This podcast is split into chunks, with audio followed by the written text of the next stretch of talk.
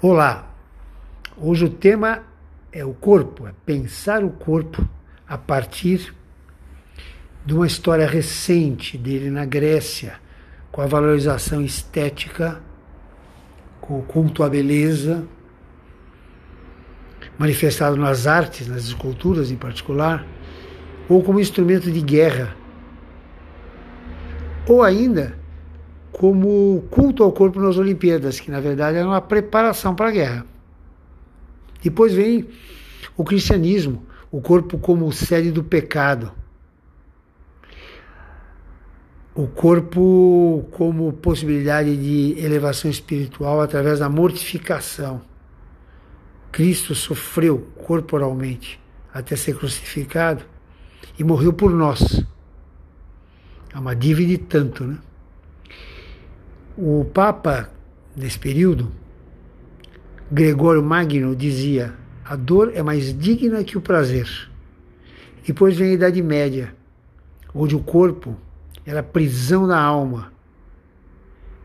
As bruxas eram queimadas vivas porque eram inteligentes e o seu corpo é, representava sexualidade.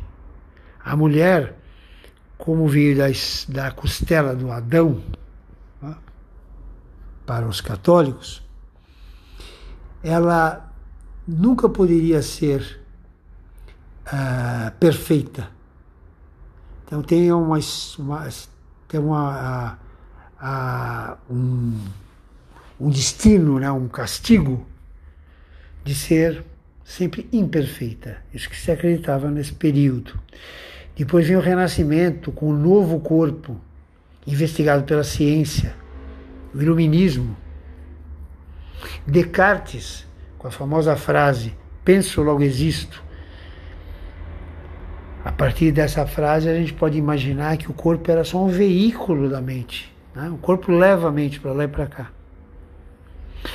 E agora, nos tempos atuais, o cybercorpo, o corpo máquina, que é cultuado né, nas academias, através de uh, culto à saúde, alimentos especializados,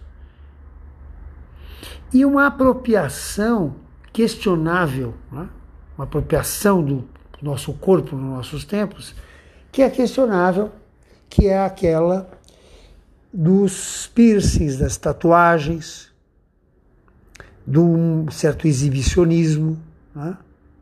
através das redes sociais, de selfies. O que podemos pensar a partir dessas informações? Como pensamos no nosso corpo? Até o próximo encontro. Tchau, tchau.